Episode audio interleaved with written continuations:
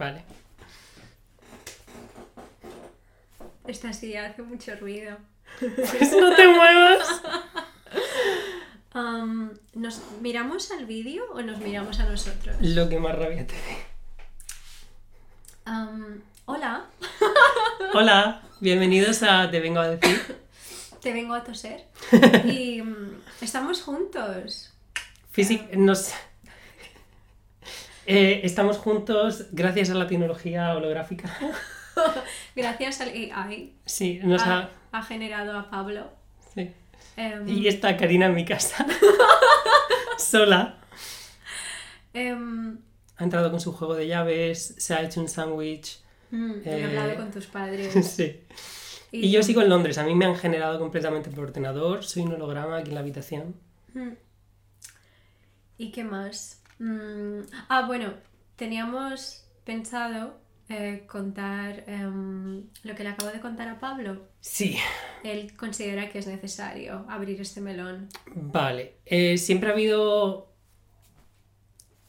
En, a lo largo de nuestra amistad siempre me ha sorprendido con eh, métodos caseros, remedios caseros para enfermedades. Que... Eres que viene de una familia de médicos. Vale, eso es cierto. Vengo de una familia de médicos y normalmente, mira, cuando alguien me dice, eh, voy a comprarme, no sé qué se compra, ¿qué se compra para el resfriado? No sé, frenador, ibuprofeno. Frenador, voy a comprar frenador. Yo digo, no. No. Compra y doy la lista de los ingredientes activos del frenador. ¿Por qué? No lo sé. ¿Por qué? ¿Pero qué quieres? ¿Que fabriquemos nuestro frenador en casa? Básicamente, es que así es como lo hacían mis padres. Mis padres siempre era como, no compres la marca, compra el ingrediente activo, po- compra el Ten tu genérico. laboratorio en casa, haz la mezcla, las medidas y te lo tomas. Cocina metadona, véndela, conviértete en Walter White. Sí. Eso es lo que decía siempre mi padre. Y, y pues eso, pues normalmente, a ver, yo, yo no soy averso a los remedios caseros. A mí cuando, cuando veo que me llega un resfriado, mi remedio casero favorito es un diente de ajo, masticarlo y tragármelo. Vale, pues eso parece bastante... Porque el ajo tiene propiedades antisépticas. Pues eso parece bastante natural y bastante alejado de los remedios más como farmacéuticos y más occidentales. Entonces no sé por qué se escandaliza tanto cuando le digo que hago gárgaras con agua oxigenada. Eh, no está tan alejado de, del ajo y tiene sus propiedades también antisépticas, antibacterianas y curativas. La cosa es que si tienes una, le expliqué, si tienes una tos y no puedes tragar y, y te arde la garganta, cuando personalmente cuando yo tomo ibuprofenos no me ayuda. Entonces lo que hago es coger un vasito de agua, echarle agua oxigenada y durante el día voy haciendo gárgaras con mucho cuidado porque Pablo pensaba que yo lo ingería y yo decía, no, lo escupes. Y a mí me funciona, a mí se me desinflama ¿Has y me hace más probado- que el ibuprofeno. ¿Has probado el remedio casero de hacer garras ¿Veis? ¿Has probado el remedio casero de gasolina y luego tragarte una cerilla encendida? No, no, no me lo han recomendado nunca, pero puedo probar. Creo que Ahora deberías probarlo. coche. Entonces hago eso. Luego, la cabeza de un ajo. El palito que hay en el medio, sosteniendo todos los dientes, lo saco, le prendo fuego como si fuese a fumarme un porro. Mm. Y cuando está negro y sale humo, no, lo inhalo, lo inhalo y arde un montón y pica mucho, pero eso es porque hace efecto. No sabía que te va- referías a eso cuando decías snifo ajo. ¿Qué Pensaba pensabas? Que que lo el olor lo- del ajo, no lo sé, pero no que lo quemabas. No, quemo, quemo, y además no el ajo, sino el palito, y lo quemas y lo inhalas y se te van abriendo como las fosas Dios. nasales y puedes Es respirar. que esto es, es- ya no son remedios caseros, es brujería. es- Me vas a contar que el siguiente remedio casero, con el resto del ajo, haces un pequeño muñeco de Ojo de Molly. Em, no, y luego está ponerte en el pechito y en la planta de los pies agua oxigenada también. ¿Y qué más? Ah, y este. ¿Por qué es- agua oxigenada en el pecho y en la planta? Porque, y alcohol también vale. Oh, otra cosa que hacemos en mi país es dibujar una rejilla con yodo. con betadine. Mis soviéticos saben de lo que hablo. Coges el palito de los oídos, lo mojas en betadine y te dibujas aquí una rejilla.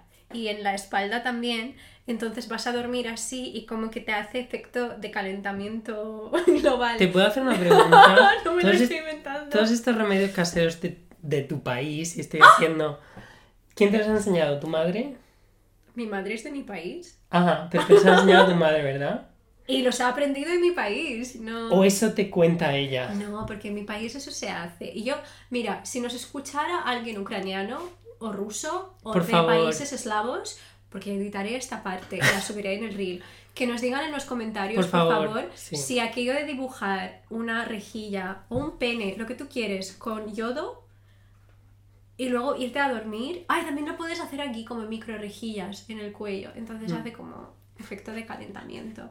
Está eso. Y por último hago un pequeño tupper con cebolla cortada y miel y lo cierras y a las horas la cebolla suelta algo que se mezcla con la miel y te tienes que tomar cucharadas y eso también te ayuda para el constipado. ¿Alguna vez A ver. Se me ha olvidado lo que iba a decir. Es, tanta Porque información, tanta información que procesar. Eh, ¿Sabes por qué te preguntaba lo de segur- ¿estás segura que esto es algo típico de tu país y no algo que se haya inventado tu madre? ¿Por qué? Tengo una amiga que entrevisté para mi podcast en inglés que Confused immigrants. shameless plugging con mis amigas que es de Kazajistán eh, que es el país de, de, de Borat. Es verdad, pero ella es de ahí de verdad. Pero se crió en República Checa y ahora vive en Reino Unido y sus países en, en- en los Estados Unidos.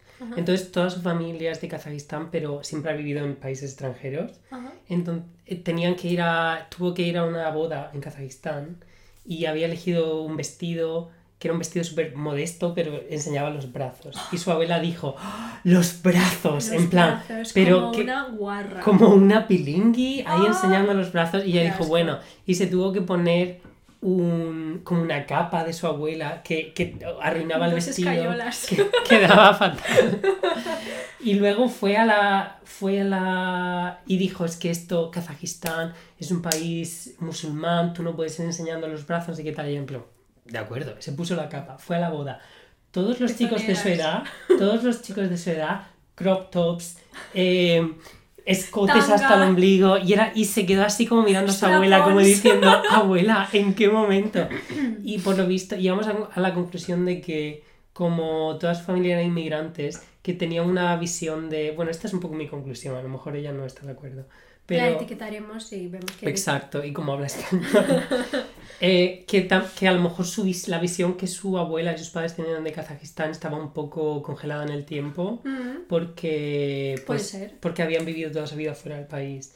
Y ahora pues es- era un país mucho más modernizado y básicamente eh, todo eso de la modestia a los niños de esa edad, a los, a los adultos de esa edad Ya. igual. Lo que pasa es que a lo que tú te refieres es diferente porque no es una costumbre que va cambiando con el tiempo, sino que más bien, bueno, igual lo ha aprendido, solo que la gente más joven ya no lo hace, pero sí que lo ha aprendido de mi abuela y mi abuela de su abuela, y por ejemplo mis padres han crecido en familias diferentes y mi padre, su abuela, mi abuela por parte de mi padre también practicaba esas cosas, entonces son como que funcionan o no, a mí me funcionan, yo cuando lo llevo a cabo me funciona.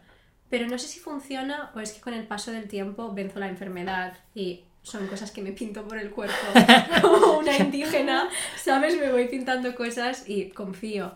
Pero hay algo que te calienta el alma cuando lo haces, ¿sabes? Como que noto una conexión con mis antepasados, me lo paso bien dibujando cosas en el pecho. Eso yo no te lo puedo discutir. Te puedo, te puedo regalar un cuaderno de colorear si quieres.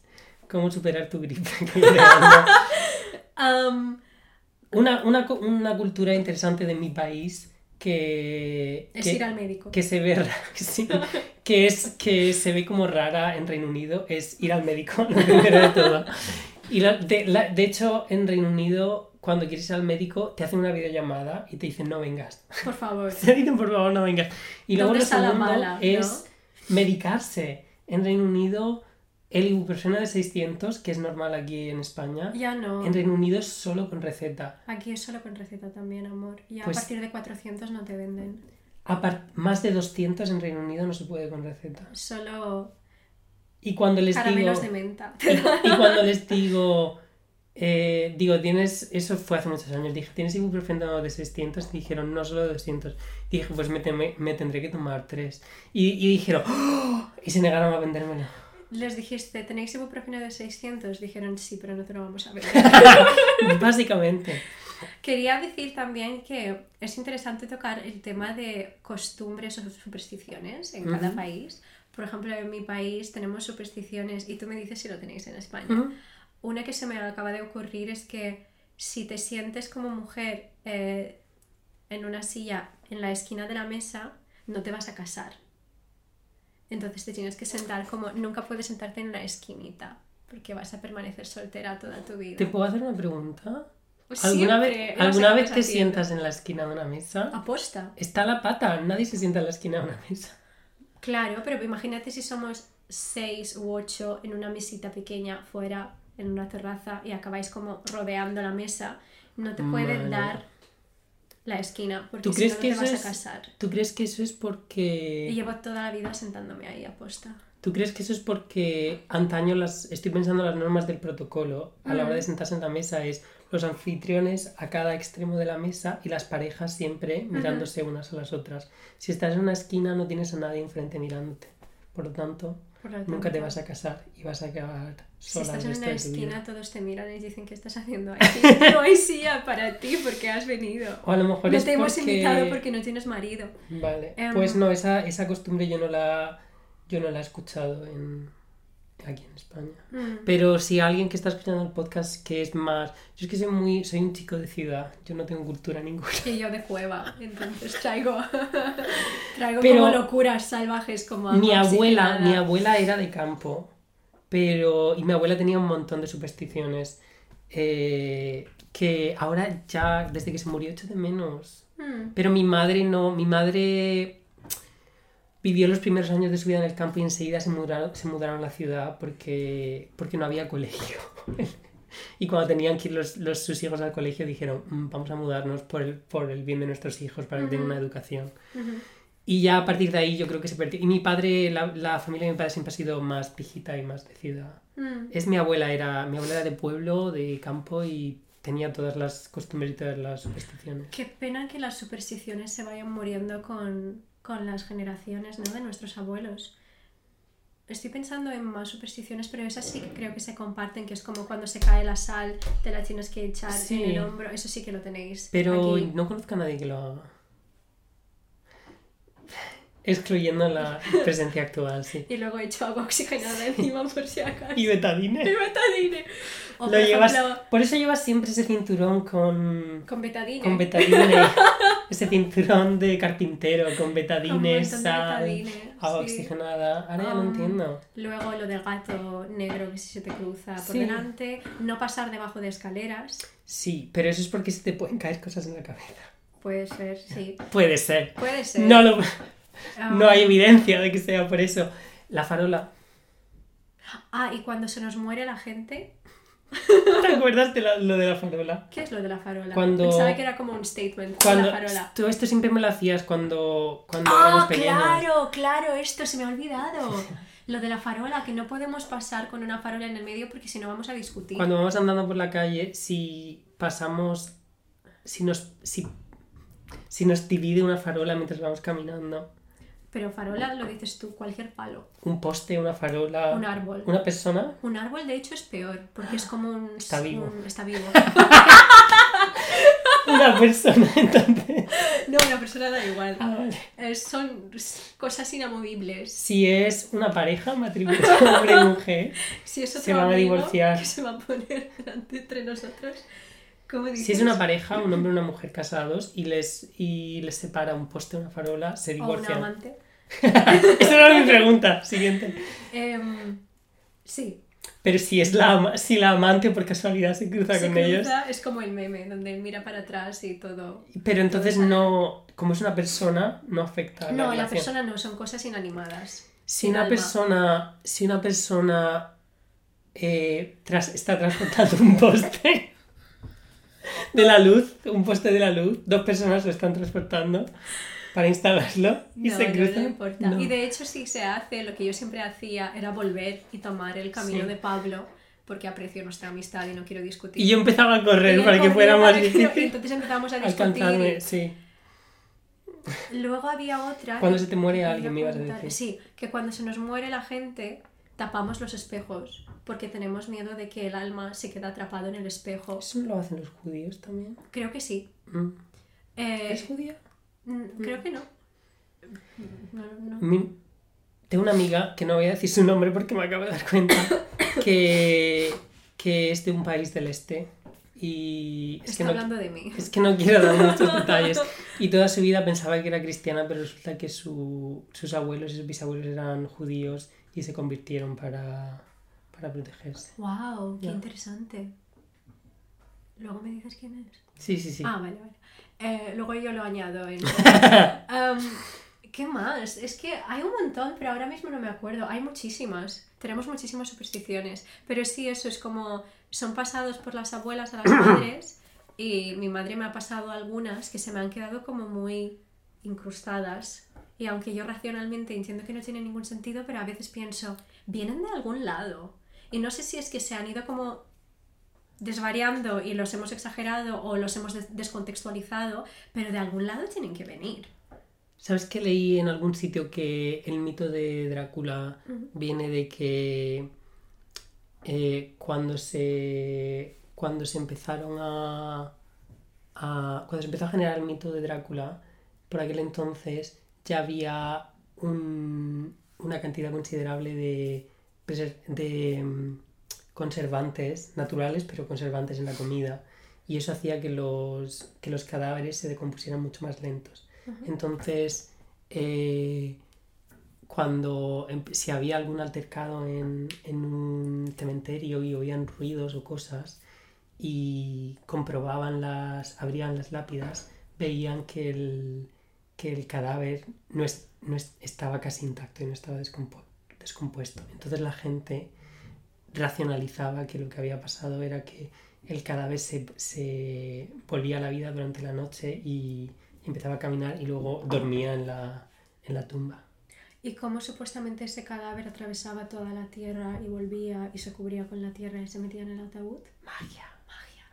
No lo sé, no lo sé, esto lo leí. Esto es muy interesante lo que estás contando. Lo que pasa es que yo lo escuché en, en Todopoderosos, en un podcast de aquí de España. Ellos hablaban justo del mito de Drácula y lo que ellos comentaban es que había todo este tema de morder el cuello era porque había un tipo, hace muchísimos años, antes de que surgiera el mito, eh, había un tipo de mm, murciélagos en un país que mordían el cuello del atacante y no, como que no la pierna descubierta, porque es como que por el tema de la circulación o algo, contaban algo así y hablaban también de diferentes animales que y también como que estaba vinculado a la transfusión de sangre, como esa creencia de que si tienes sangre joven dentro vives más. La condesa Barthony, esta condesa que mataba a un montón de jóvenes y se bebía su sangre porque pensaba que iba a permanecer joven para siempre. Pero ahora hay evidencias científicas de que transfusiones de sangre de personas más jóvenes ralentizan el proceso de envejecimiento. De hecho, Hablaremos de eso en unos años. Mick Jagger, ¿Sí? hay un rumor de que se hace transfusiones de sangre regularmente. ¿De quién? Gente que lo dona. Sí, pero aún así es, es, eh, com- es comodificar, no sé si estoy usando esa palabra, da igual, es convertir eh, la sangre, modify, ¿no? sí. Ya, vale. es convertir la sangre de, de personas en, en productos que se pueden comprar y eso es un poco... Ya. Ya, pero al final es como el capitalismo. Si quieres vender tu útero, tu sangre, lo que sea, y eres una persona adulta y quieres hacerlo, lo que pasa es que volvemos a lo mismo, como si la situación y tu contexto te ha generado que estés en una situación donde veas necesario vender esa parte de tu cuerpo, es lo triste. Pero ahora mismo hay muchas chicas que se inyectan su propia sangre. Es una movida que se llama ectoplasma, Ajá, que te sacan sangre, lo, ¿cómo se dice? Lo circulo... lo... en una centrifugadora... sí. Exacto, en una lavadora, Mm. por ejemplo. Lo meten eh, a 30 y luego te, te, Para te delicados, sí. en, la, en la cara y en el cráneo, que supuestamente en el cráneo cráneo, sí, en el cráneo es para fortalecer y hacer que crezca el pelo y hombres que tienen muchas entradas o calvas lo hacen y les empieza a crecer el pelo naturalmente. Y mi esteticien me ha ofrecido hacerlo, pero por ahora tengo como miedo. Me parece como una cosa antinatural de sacarte sangre e inyectártela en la cara. A mí me ofrecieron hacerlo también el otro día, aquí en Cartagena. ¿Quién? ¿Te pararon por la calle no. y te dijeron, No, no, no. ¿quieres que te inyecte Estaba, salía, salía a cenar con unos amigos y, y había gente ahí que no conocía, que había, que había conocido esa noche. Y una chica estaba haciendo oposición, era supongo que médico, estaba haciendo como oposiciones de, para cirujana y tal, pero quería, quería trabajar en cosas plásticas y de esteticien. Y quería probar contigo cosas en su casa. Decía, dice que se va a comprar una, una centrifugadora y va, y va a hacer un cursillo y va a, a dedicarse a hacer eso. Y Me da un palo. Respeto, y supongo que hay mucha gente que hace esas cosas y mucha gente que las recibe. Cuando la gente va a casa de amigas o, o de gente que conoce, y aunque lo hagan con guantes y digan que todo está esterilizado, me da como mucho palo. Me parece que es una situación donde puede pasar cualquier cosa, como que me sentiría segura, incluso con la misma persona, yendo a un centro especial. Que quedada con amigas y birra y se pinchan como fillers. Conozco una chica en Londres que se pone botox a a ella misma. Pero es esteticien. No. Se lo compra de internet y se lo inyecta a ella misma. Y le dije, cariño, el botox en Londres te lo puedes comprar en cualquier sitio. Te lo puedes poner en cualquier sitio. Ojalá Te vas a no una haga esteticien. eso, por favor, porque cualquier fallo se Ya. desfigura. Pero es que el botox es, no solo se desfigura, el botox es muy peligroso. Claro. Si te pasa al riego sanguíneo, te puede dar una parada cardíaca. y Claro, morirte. ¿y por qué? Ya. ¿Por qué? ¿Por qué? No lo sé, le dije, te cuesta lo mismo que hacerte una manicura pija. Y dije, ya, pues que no quiero gastarme dinero hacer una manicura pija. Y en plan, no, por favor. Hay, mucha, Oh. hay, hay fiestas en Los Ángeles y también se hacen como en mi país.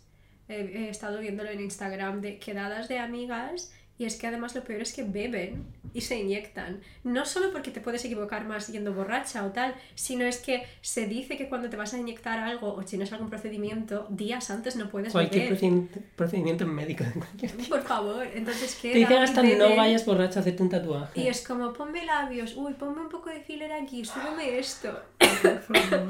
Y luego son guapísimas, así que no sé, algo estarán haciendo. Es la combinación del alcohol y el botox. ¿Sabes por qué dicen que no, que no combines alcohol y botox? Porque te va a, em- a embellecer más. No Ah. quieren que tengas ese- no quieren que, que tengas ese- acceso Es a el ese secreto. secreto, claro, es el Ya. secreto y que te lo haga tu mejor amiga borracha. Esto, ¿Dónde quieres que te este tema de conversación me recuerda una cosa, una conversación que tuve la otra noche. Porque, a ver, hay un montón de. Creo que hay un montón de presión hoy en día acerca de alterar la apariencia física.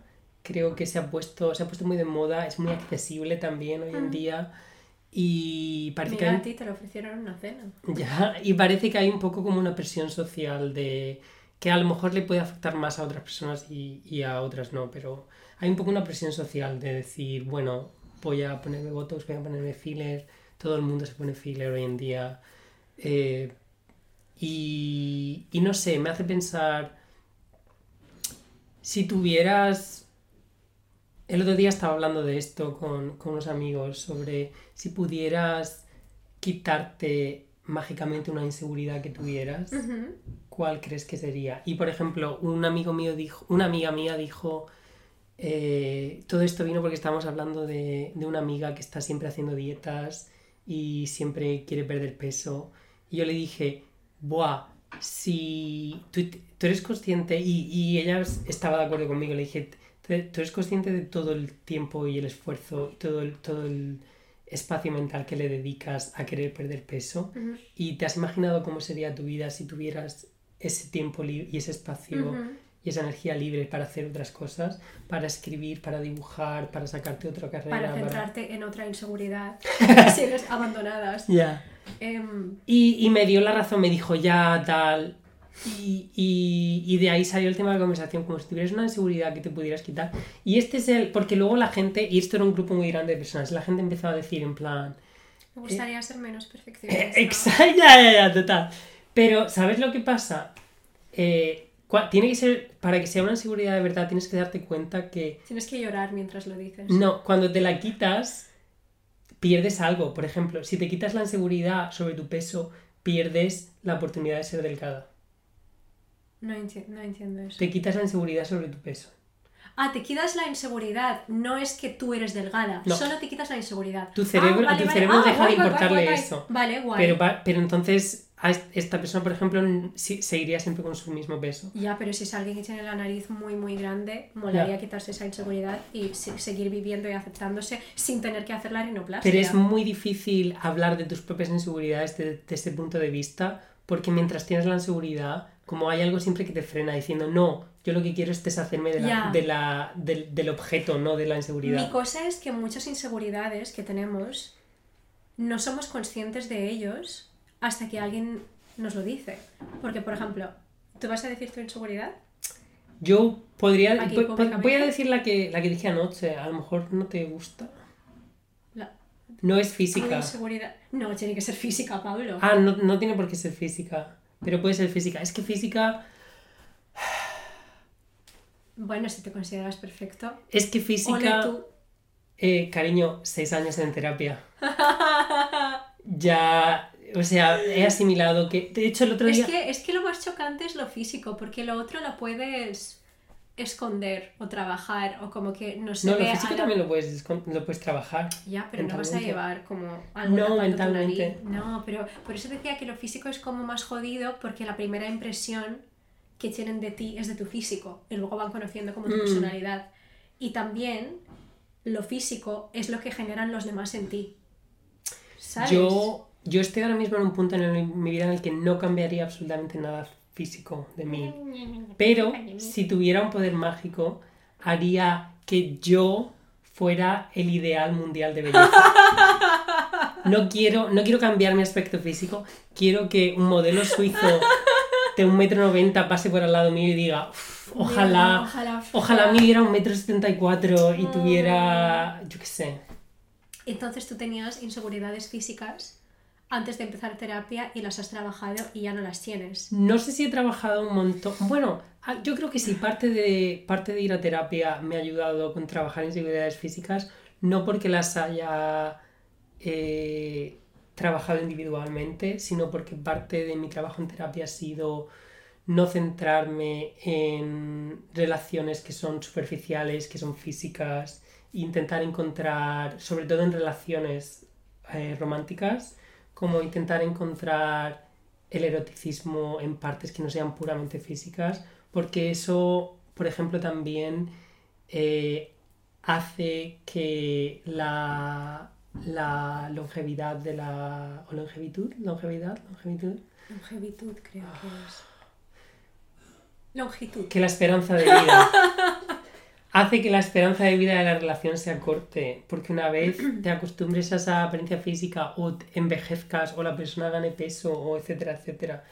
Y eso me ha ayudado en parte. Pero creo que lo físico, donde menos importa es en una relación. En el sentido de que cuando es una relación seria y ya os conocéis y os habéis visto, dudo que a los tres meses como que tu pareja diga, no me gusta tu nariz, o, ¿sabes? Es como más de cara al público o de la gente que no te conoce, o si te hicieron bullying con ese tema, o te comparas con otros y tienes esa parte del cuerpo diferente. Y también he de decir que puede ser que también en los hombres y en las mujeres fuese diferente, porque cuando hablo con mujeres, todas enseguida tienen como una lista de 16 cosas que odian de sí mismas, sin embargo, cuando hago esas preguntas a los hombres, les envidio un montón porque la mayoría, la gran mayoría, suele estar, salvo que tengan sobrepeso o sean muy, muy bajitas, están como normalmente muy satisfechos con su cuerpo porque creo que la sociedad no se fija tanto en su físico sino en lo que han conseguido a nivel monetario, profesional, laboral, ¿no? Y su- sus conexiones, tal, su curro. Y en las mujeres sí que se nos mide, se nos valora por nuestro físico. Tengo una seguridad física, se me había olvidado. A ver. Y es una que, que no... O sea, que completamente... Lo que pasa es que la tengo tan integrada en mi personalidad que ni siquiera me había dado cuenta. Ah, Estoy dispuesta a compartirla si te estás dispuesta a compartir la tuya. sí, claro. Vale, ¿quieres que empiece yo? Voy a empezar yo. Eh, te- me crea mucha inseguridad el prospecto de perder el pelo, de ser calvo. Ah, Y de hecho, pero no te va a pasar, tu padre tiene pelo. llevo tomando finasteride, que es Desde un- los 5 años. desde hace dos o tres años, todos los Pero- días. Pero ¿por qué? O sea, entendería que te preocupara si tu hermano y tu padre fuesen calvos, pero tienen pelo. Pero, pero he visto la pérdida de. La pérdida progresiva de pelo de mi padre. Mi padre tiene algo de pelo, pero las entradas que tiene Mm. y la calva que tiene en la nuca, Mm. esas no las ha tenido siempre. Han Mami, ido apareciendo con la edad. Turquía. You will always have Turkey. Y, y, y me lo planteo. Veo todos los famosos. Tengo tantos conocidos que lo han hecho. Me encanta. ¿Cómo se llama? Stamos. John Jason, Stamos. Jason, No, ah, John Stamos. No que salía en Jason Stamos que salía en Full House creo tiene como 60 o 70 años pero parece que tiene Es- es 49 Pocahontas, ¿no? parece que tiene 49 Es Rapunzel. y no y no está mm, yo qué sé es, es- todo lo que se ha hecho se lo ha hecho de manera muy bien muy buena muy bien Mm. hecho y seguro que tiene trasplante de pelo y seguro que se ha hecho algún lifting pero se ha hecho como ¿sabes cuando te haces el mínimo lifting? que es como el de cuello para que no te salga la Sí. papada Se suele ver en la oreja en todas las personas que lo han hecho como- porque hay, queda como una pequeña cicatriz aquí. Es como si te haces el de cuello y el de ojos. Se lo- Mm. ese es, es el que suele hacer un montón de actores y actrices. Mm. Porque si te haces el de toda la cara, No. es mucho más, se nota mucho Se más. hace, por ejemplo, Nicole Kidman, hay como muchos close-ups de un montón Bueno, Nicole de Kidman se ha hecho todos. Se ha hecho todo, pero es como hacen de aquí. Pero estoy hablando de. mm, Eso es más seguro. Estoy hablando de. mm, ¿Cómo se llama? Ah, se me ha olvidado su nombre. La pava, esta actriz británica.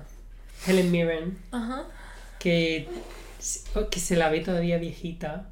Pero ha, ha hablado Un pequeño retoque. ha hablado- ha hablado públicamente de hacerse lifting de cuello porque dice eh, la, la, la línea de, de la mandíbula te da una apariencia muy más joven sin quitarte textura de la piel. Exacto. Entonces pareces tu edad pero atractiva. Exacto. Y es, y no sé, todo eso me fascina.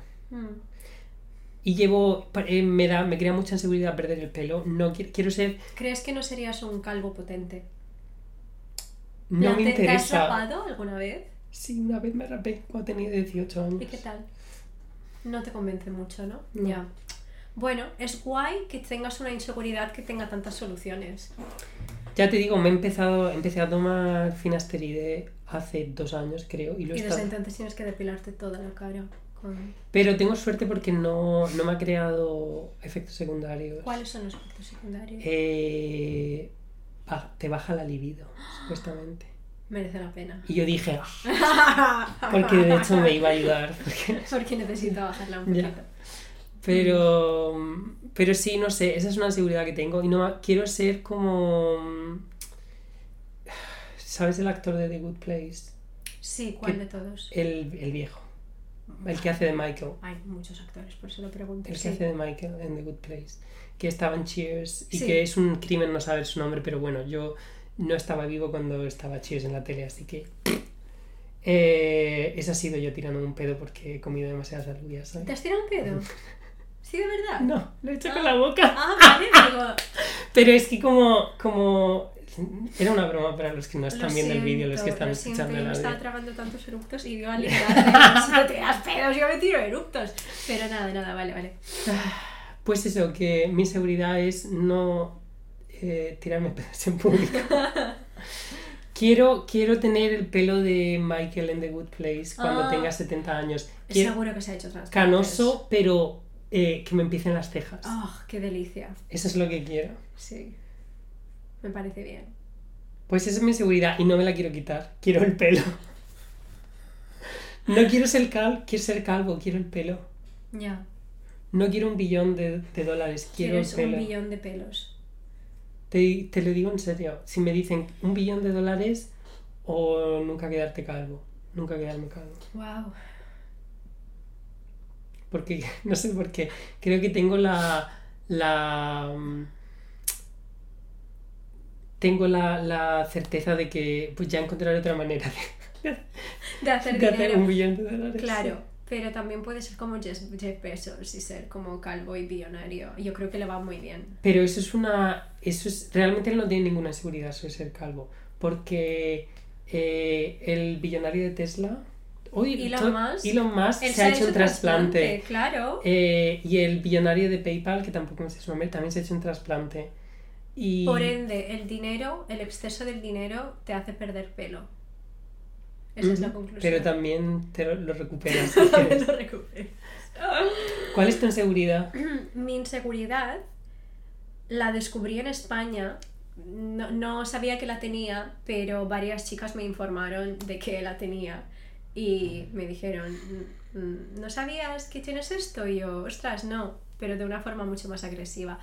Eh, cuando llegué aquí y pasé primaria y llegué al instituto, eh, me informaron de que tenía la frente alta, me llegó la notificación, eh, hubo una reunión sobre ese tema y me pidieron que tomara decisiones en consecuencia y que lo arreglara de alguna manera. Y fue cuando decidí dejarme el flequillo y, y dijeron gracias. Eh, no podíamos concentrarnos y por eso suspendíamos, porque la luz de tu frente rebotaba en la pizarra. Em, no, me, me, me, me, dije- me decían que tenía... Y es como Dakota Johnson, Rihanna, no sé, estoy pensando en mujeres muy bellas, muy exitosas y ricas para un poco identificarme con ellas. Pero, por ejemplo, mucha gente me dice que me parezco a Dakota Johnson y más con este pelo. Justo Yarik me lo decía ayer que estaba viendo una peli con Mm. ella y dice, pensaba en ti todo el rato. Me encanta Dakota Johnson y es el mayor cumplido del mundo Mm. que me digan eso. Ella tiene la frente muy alta. Rihanna también y, por ejemplo, Christina Ricci. Em, pero fue como que lo curioso era que nadie antes de esas chicas me lo había dicho. Entonces yo siempre decía, es porque las otras personas me querían a pesar de mi frente y era como, bueno, no pasa nada, nos lo diremos, es graciosa, no es mona, tiene los ojos bonitos. y ellas como que dijeron, hey, por tu bien, haz algo. O, no lo sé, es como siempre me planteaba, cuando se le hace bullying a alguien con algo, Sí. es porque esas personas son brutalmente honestas y como no les caes bien, te dicen lo que los demás piensan, pero no quieren herir tus sentimientos. No lo sé. El caso es que dije, pues me voy a dejar flequillo. ¿no? Y me lo dejé. Y, y, y aquí estoy desde entonces. Entonces, ¿qué puedo hacer? Eh, reducirme la frente con una cirugía que te rajan por aquí y te bajan la línea todo como el pelo desde atrás. Eso lo hacen a veces en la cirugía de feminización para las chicas trans. ¿Ves? Porque Vale, el- si alguna se lo ha hecho, escribidme qué tal. Pero he visto como, como me salen como un montón de vídeos de cirugías y, y cosas estéticas, he visto como algunas chicas negras que se lo habían hecho, pero la diferencia es como un dedo, ¿sabes? En plan, no te pueden reducir... ¿Dónde quieres que empiece tu pelo? Eh, aquí. Quiero que mi cara sea así. Que, que- que y sea como- llevarías, llevarías el pelo siempre para atrás. Claro, entonces en cierto modo tenemos la misma inseguridad, Pablo. Ya ves. Queremos que nuestro pelo empiece por encima de las cejas y, mm, y no sé, esa, es mi, esa siempre ha sido mi inseguridad desde el punto cuando esas chicas me lo dijeron. Entonces me puse flequillo y desde entonces no me he atrevido a quitarlo por si los demás ven mi frente y, y se dan cuenta de que soy fea. O por si mi novio lo ve y dice, madre mía, he estado saliendo contigo todo este tiempo. Ya. Em, entonces es como una cosa que se me generó y no se me quita, la verdad. Em, entonces, bueno, porque a veces digo, joder, qué pereza el flequillo, me encantaría, pues yo que sé, llevar la raya en el medio o dejarme el pelo largo y llevarlo como para el lado o tal. Pero me vienen los flashbacks de Vietnam de, de, de secundaria y digo, no. ¿Y prefieres quitarte la inseguridad mental o mágicamente transformarte físicamente?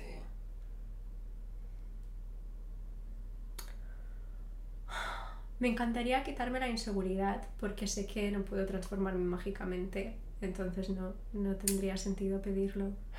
Tía, pues estaba leyendo un libro sobre... Si echas agua oxigenada Y en la cada noche y te pintas con betadine donde quieres que empiece, Ajá, em, eso no te lo dijo tu padre. no.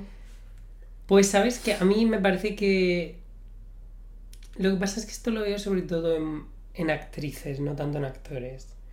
Pero actrices que no que no se hacen cirugía o al menos obviamente no lo sé porque tú a veces me, me, me mandas fotos de actrices y dices y me dices en detalle lo que se ha hecho y yo nunca te creo y luego digo y luego me doy cuenta y digo "Ah, o sea yo no sé verlo a menos que sea me he convertido, como ahora sé verlo un poquito más que antes. Antes no sabía verlo para nada, ahora sí lo veo un poquito más. Pero no sé, por ejemplo, Dakota Johnson, ¿tú crees que se ha hecho algún arreglo? Se ha hecho un poquito la nariz, ¿Sí? Un poquito. Ah. Y eh, casi el 90% de todas las actrices de Hollywood, la cosa es que lo hacen súper bien porque dejan todas sus imperfecciones y la forma, solo que hacen esto más pequeño. Y eso es lo que hace, por ejemplo, la, la mujer de Ryan Reynolds, el de Deadpool. Y No, tal. pero esa se ha hecho una rinoplastia de la hostia que se hizo a los 16 años. No, pero si tú lo ves, la forma es igual. El ¿Has visto su primera rinoplastia? Sí. Es la primera de todas. Y, y es como Sale en una película de The Sisterhood of the Traveling. Sí. Su nariz es de patata. Es muy distinta. La primera rinoplastia que se hizo es muy distinta. Hmm. A mí, a mí esa rinoplastia no me parece de las más sutiles. O por ejemplo, creo que Mia Goth también tenía una naricita más grande. Zendaya también. ¿Zendaya? Amor, es que a ver, se hacen contouring, pero yo cuando veo las fotos de antes, antes y después, todas se hacen como... Es, es que dejan todo, pero es un poquito más chiquitita, un poquito más chiquitita. Y muchas dicen, no, es que era más pequeña, mi nariz es igual, mi nariz no ha empequeñecido al cumplir He más crecido edad. yo. De hecho, es como crece. No, pero la nariz crece con los años. Por eso no Igual que la- sentido los cartílagos nunca dejan de crecer. Mm. Pero es que es complicado. Por ejemplo, Anna Taylor Joy se ha hecho mil cosas y es súper jovencita. Pero eso es obvio. ¿Sabes? Y decir, joder, era Eh, preciosa. fat removal. Buccal fat, ¿Sabes quién no eyes, Mira, voy a, ser, como- voy a ser muy poco feminista en lo que estoy a punto de decir. Pero decir los procedimientos que ha hecho la gente. No, no, no, no, no. En decir que no me gusta. Ella. No, una otra persona que estoy a punto de mencionar. Eh, Dove, Camer- Dove Ah, Cameron. ya. Dove Cameron.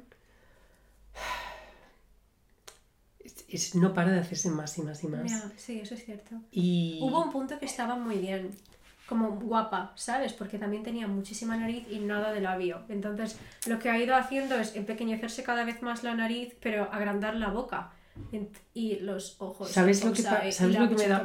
Oh, esto es horrible decir esto, pero me parece. Tiene cara de dibujo animado. No tiene cara de persona. quieren. Esta- te parece que tiene cara de ser humano. Es una a veces cuando vas sin maquillar. No me gusta nada. Porque no tiene, esto no lo tiene. Su nariz empieza desde aquí y sube para arriba. A mí me encantaba antes. Y la cosa, por ejemplo, esto ha sido muy viral estos días, pero como no las sigues, igual no, no, no lo has pillado o no te ha salido en relacionados. Las Kardashians van a sacar su tercera temporada en Hulu de Keeping Up y Solo la ah, tercera, no van ya por la. es que tenían con La tercera con la, con la nueva, en, el- en la nueva cadena. Ah, Ahora, vale, sí. esta tercera temporada es porque lo producen ellas y es con- en Hulu y en Disney. Hecho como 6 o 7 con, la- con la otra, Bravo, ¿no? ¿O qué? 14 Sí. llevaban o así, o más, no, no lo sé. Es que esas no las he visto. Y en estas ha salido ya el tráiler de la nueva. Y eh, todo el mundo estaba hablando de ella porque Kylie Jenner dijo que es la más retocada. Que dicen que se parece a la madrastra de Kendall porque era como irlandesa y ahora es venezolana, ¿sabes? Esa, la, la, la bajita que ahora ¿Sabes que tiene. está saliendo con Timothy Chalamet? Sí. Y el caso es que ella dice en el tráiler, ¿Crees que Timothy Chalamet se ha hecho reglas? no. Y dice en el tráiler Qué que- rápido lo has dicho. que, que, que se arrepiente de todo lo que se ha hecho y que ojalá no hubiera tocado nada de su cuerpo. Y es la primera vez que uno, porque fue como tan viral y tanta gente empezó a hacer vídeos en Sí. YouTube analizándolo, porque es la primera vez en su vida que afirma públicamente que se ha hecho cosas porque lleva una década negándolo. Y dos, dijo una cosa muy curiosa, que se ha dado cuenta de eso al ser madre y ser madre de una hija porque ve en su hija las facciones que ella cambió, Mm. porque las veía feas, y las ve en su hija y la ve guapísima, y dice, ¿qué voy a decir a mi hija? No, si va a querer cambiar, ¿cómo lo voy a defender? Además es casi, parece incluso que es un rechazo hacia tu hija, porque es, no sé, esas, como diciendo, sí, sí, si ella piensa que esas facciones eran feas en ella, ¿qué- ¿cómo le va a decir a su hija? No, Que pero a ti te quedan bien, claro, tú eres es como- guapísima y te quiero mucho. Y, y Stormy es encanta". preciosa, pero Ya. ella, claro, se cambió todo, y el cuerpo es la copia de Kim Kardashian, y la cara, pues la nariz, la boca, y la cosa es que ella se retoca muchísimo, muchísimo en Instagram, Y mm, en, lo que pasa es que en su serie ellos tienen muchísimos filtros que se retocan y además la luz es- está como muy sobreproducida. Le hicieron una, una lágrima CGI a Sí. Kim Kardashian, ¿no? Sí. Qué fuerte.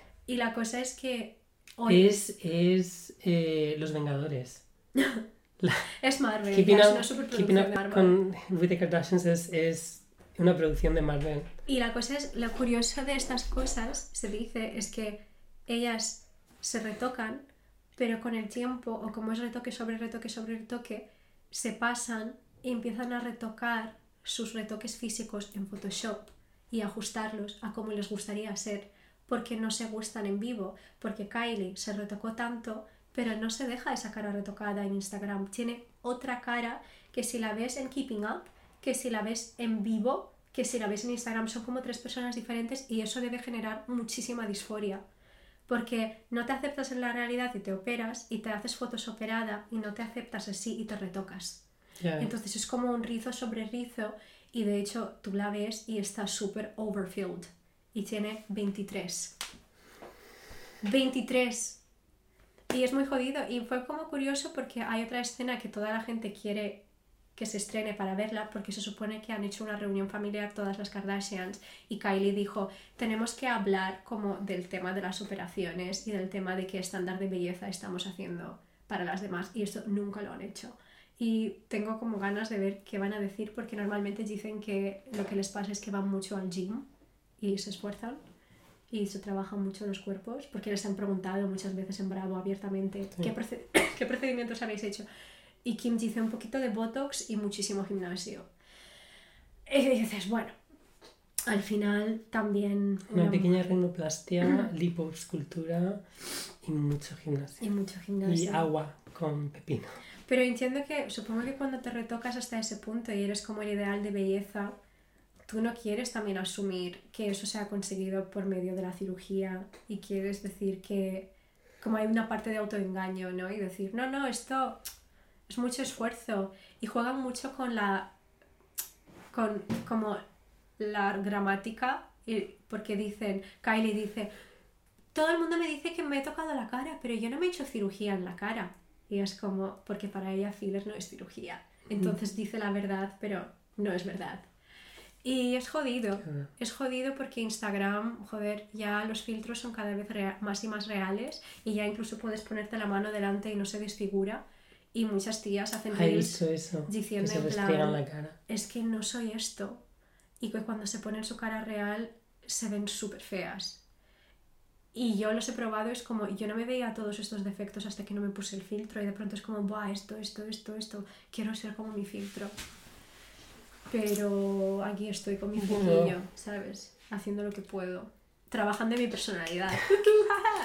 Trixie Mattel dijo una vez que ser guapo es dulce, pero ser feo es umami.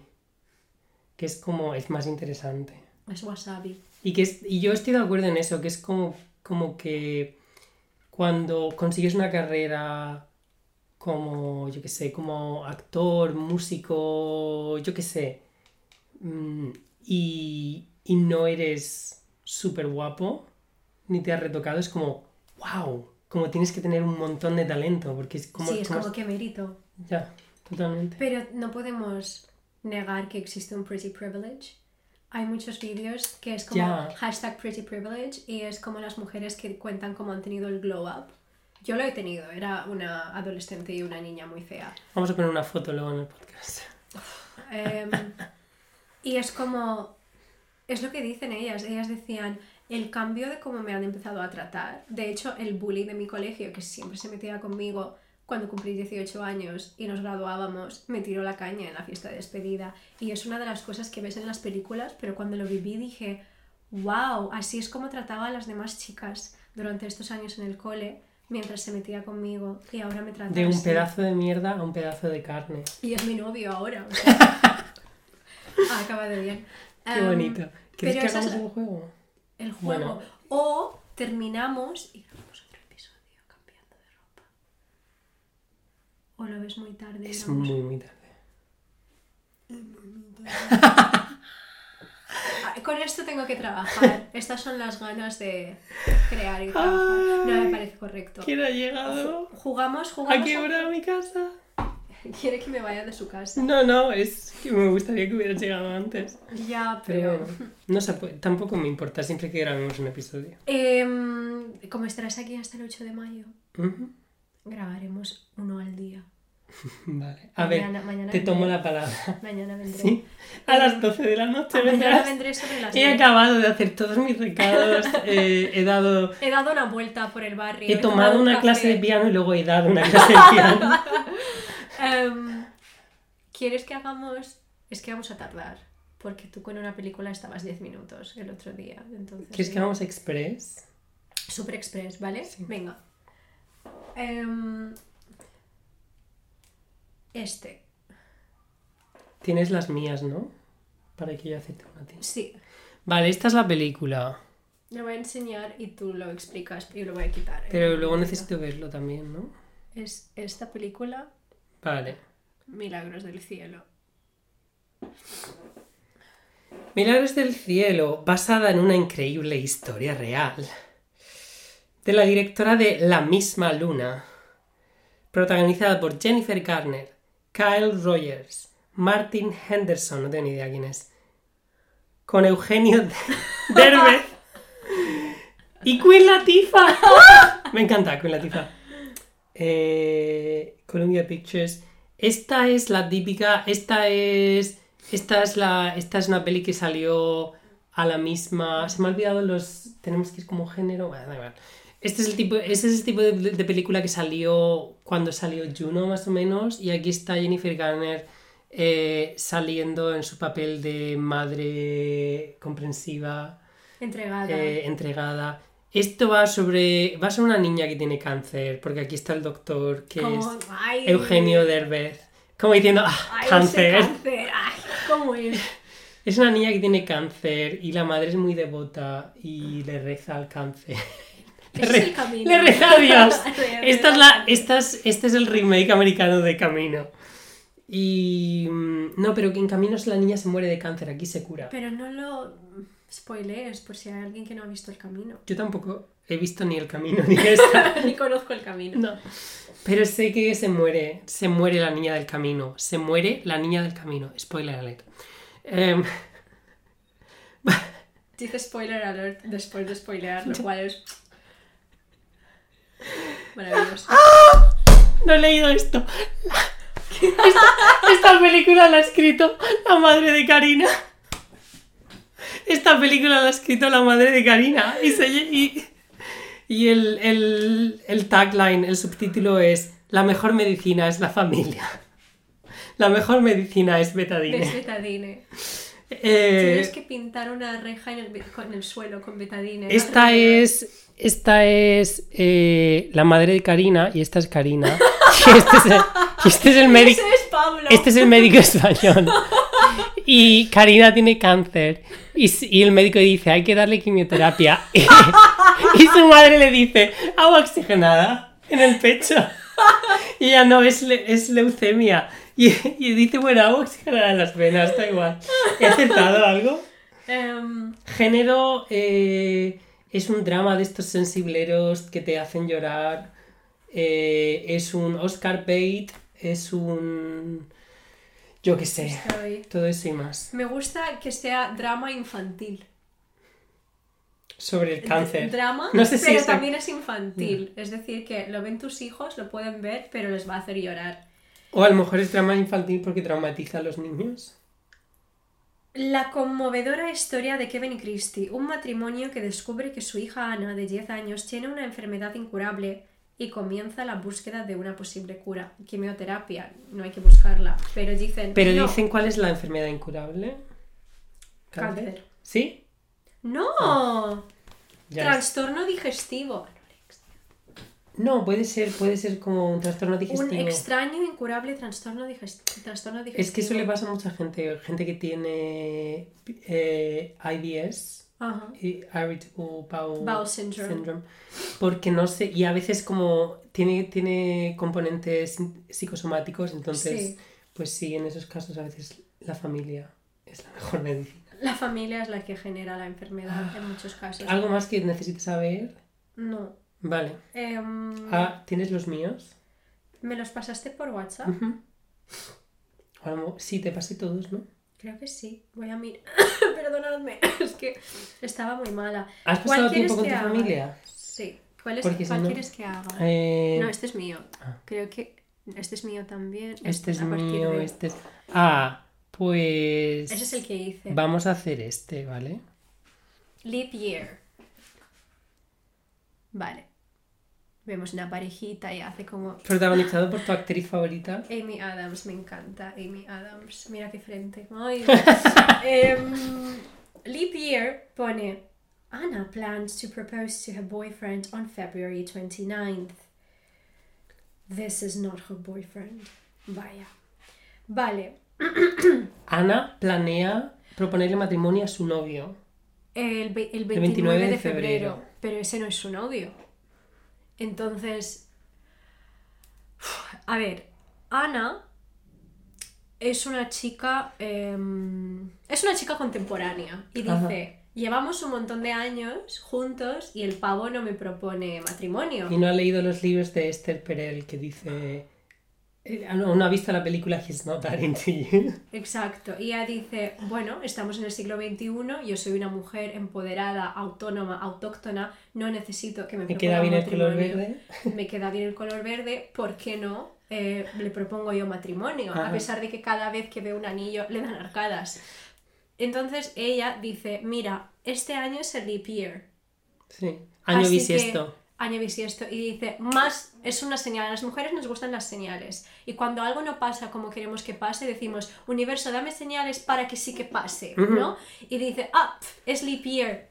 Le pido más razón para pedirle matrimonio. Y de hecho lo voy a hacer el 29 de febrero, como magia, magia.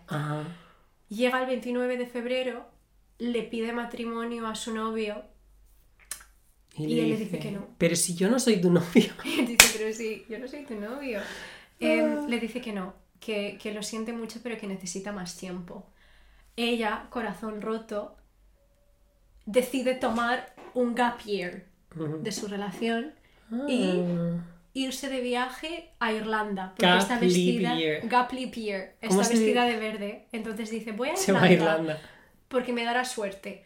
Y llega ahí y dice, ¿sabes qué? No quiero estar con mi novio, así que vendo el anillo. Y va al sitio donde compran oro y está este pavo. Y le dice, porque estás vendiendo, con lo buena que estás, porque estás vendiendo tu anillo de compromiso. Y ella dice, soy viuda, mi marido murió, porque no acepta el rechazo. Entonces le cuenta esto, le da pena, empiezan a quedar, a hablar, tal, se enamoran y él le propone matrimonio al final y ya está. Eso es, todo. Es comedia eh, para adultos. Este, ¿Quién es? Este es el de. No, es que me suena, pero no sé Es el de. Este es el de. Matthew Good. Manchester by the. Ah, no. No, ese es Affleck. Ya, ya, ya, el otro Affleck.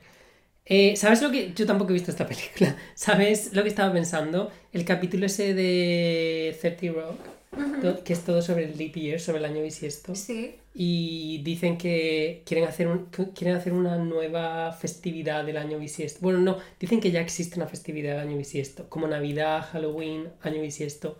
Y entonces pues ahí tienen como el, el- la figura festiva del año bisiesto, que es el, no sé, el padre del año bisiesto, que es un hombre con tráqueas o algo así. Y que Liz Lemon, y que esto es una festividad real que pasa todos, todos cada cuatro años en, en Nueva York, pero que Liz Lemon no lo sabía porque siempre está fuera de Nueva York cuando, cuando es año bisiesto. Y, y eso me ha recordado a que, a que son los estudios intentando hacer- crear nuevas, nuevas festividades. ¿He acertado algo de la película? Vamos a buscarlo. O sea, ha sido como un poco juego de los dos. Totalmente. Bueno, tú has tenido que buscarla. ¿eh? Leap Year Synopsis. Una joven viaja a Dublín Tom, para, aprovechando una costumbre irlandesa, pedirle a su novio que se case con ella, sabiendo que no puede decir que no en ese día tan especial. Red flag. El 29 de febrero. Sin embargo, las cosas no saldrán como había planeado. Ella termina varada en el otro lado de la isla Esmeralda con un guapo, pero osco hombre gaélico. Yo diría que un 70% he acertado. La verdad es que un montón. De hecho, creo que he visto alguna escena de pasada de esta película en la tele zapeando. Sí. Que es Amy Adams y el maromo en una granja en Irlanda, donde nunca llueve, porque...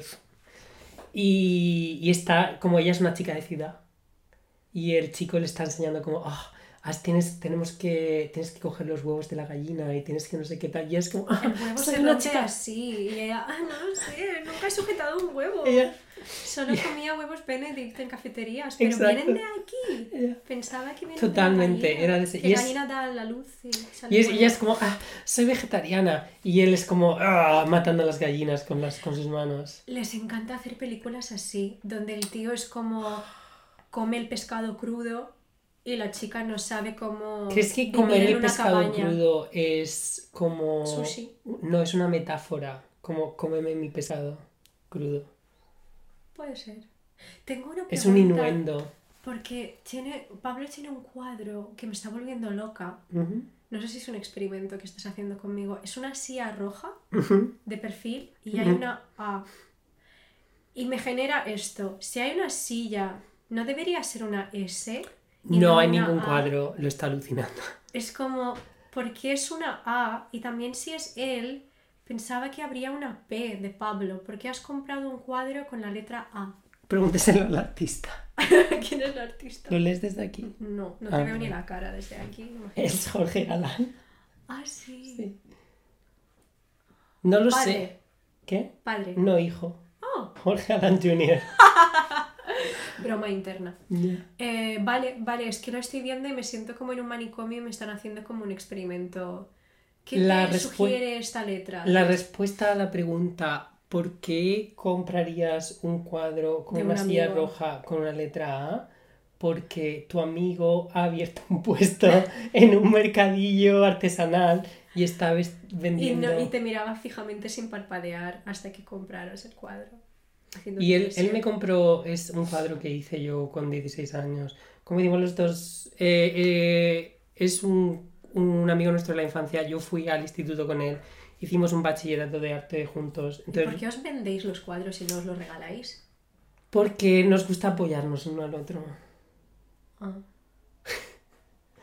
A mí cuando, si alguien, o sea, si, el, eh, el otro día estaba hablando con, con un colega, Caleb, que tiene una película en un festival de Estados Unidos y decía, se puede ver la, se puede ver la película a través de su sitio online, pero es un poco caro. Y le dije, ¿te dan algo del dinero de la entrada? Y dijo, no. Digo, vale, entonces pásame un link, no, no voy a comprarlo.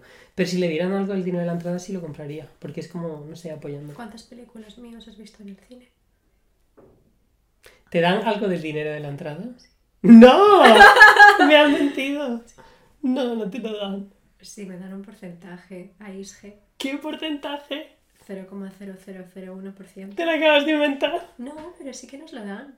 Por... AISG, la Asociación de Actores, nos paga por las proyecciones cuando las plataformas compran nuestras cosas y hay un porcentaje también de cuando se hace en el cine y en la televisión. Pero te Pero te pagan por negando entrada. En creértelo. Te pagan por entrada. Lo que se genera en el cine, Vale, no lo sabía. A partir de a ahora. partir de la tercera de vez que se lo digo. Pero, pero no lo sabía antes. Pintaré un cuadro mañana y te lo vendo. Una B con una serpiente. ¿Cuántas, ¿Cuántas de tus películas han salido en Reino Unido?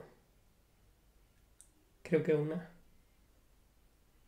Dos que estaban en el cine, estaban en el cine cuando viniste a Cartagena. ¿Cuál? La de los Reyes Magos estaba en el cine. Y a la abuela también. La abuela salió en Reino Unido y me la perdí. ¡Y tampoco se la vio! ¡No lo sabía! Sí. ¡Wow! Es la única. La de. La otra no salió en Reino Unido a pesar de No, que era un claro director muy no. famoso. Ya, Pero bueno. pero bueno. Él es como yo, no ve nada donde yo salgo. Em, Tú tampoco has visto ninguna de mis películas. cuando hagas una, te prometo que la veré. ¿Tú escuchas Chicos. mi podcast? Claro que sí, el episodio donde salgo le hasta, hasta el final. Mm. Me zumé en mi cara y. ¿Quieres que. ¿Quieres que tomemos pasos para tener una amistad más. en la que nos apoyamos más creativamente? Yo, yo quiero tomar ese paso. Voy a, voy a ir a ver. Ya no hay nada en el cine. No, no, no, pero la próxima y. La si- abuela sigue en Amazon y es gratis. Voy a verla, voy a ver a través de suscripciones, voy a utilizar la suscripción para que me cuenten la la la la view, no sé cómo, para que me para que lo cuenten como que una persona más lo ha visto y cuando salga la tu próxima película que salga en el cine voy a ir al estreno. Cogerás un avión, vendrás aquí, la verás y te irás a Londres. Si es en Cartagena eh, eh, aprovecharé para venir a ver a mis padres y, y la veré. No te preocupes, no hace falta tanto. Con que veas en Amazon todo lo que tengo, te lo agradecería. Todo lo que tengo. Tengo solo una película. He visto, todas mis películas. pero he visto, he visto tu serie de, de- en la que eres un espectro maligno. Paraíso. Ah, pensaba que servir, porque también soy un espectro maligno ahí. Eh, nunca he visto servir. No te preocupes. No pasa nada. Pero bueno, Eh, ahora que ya no estás en servir, ¿quieres que hagamos como un recap que lo vemos y lo recapitulamos? vale. Vale, Te enseño las mejores, peores escenas. vale. Vale. Pero quieres que yo las comente, tú no vas a comentar. Quiero que tú las comentes. Vale. Vale. Ajá. Venga, hacemos eso. Vale. Bueno, chicos, muchísimas gracias por estar aquí con nosotros. Y ahí em, os recomiendo que si os ponéis malos, hacer gárgaras con agua oxigenada. Y, Y yo os recomiendo ir al médico. Pentágonos con betadine para Ah. ahuyentar espíritus malignos. Yo os recomiendo no hacer gárgaras con nada que no sea un producto alimenticio. Eh, es lo que iba a decir antes, la diferencia entre el ajo y el agua oxigenada es que el ajo es un producto alimenticio y el agua oxigenada no. Ya. El semen tampoco lo es. Y haces gárgaras con él. Em, Y tu madre hace gárgaras con él. Probablemente. Eh, y no la culpo. Em, vale, pues, pues eso es todo. Em, Muchas gracias por escucharnos y hasta el próximo, hasta el próximo episodio.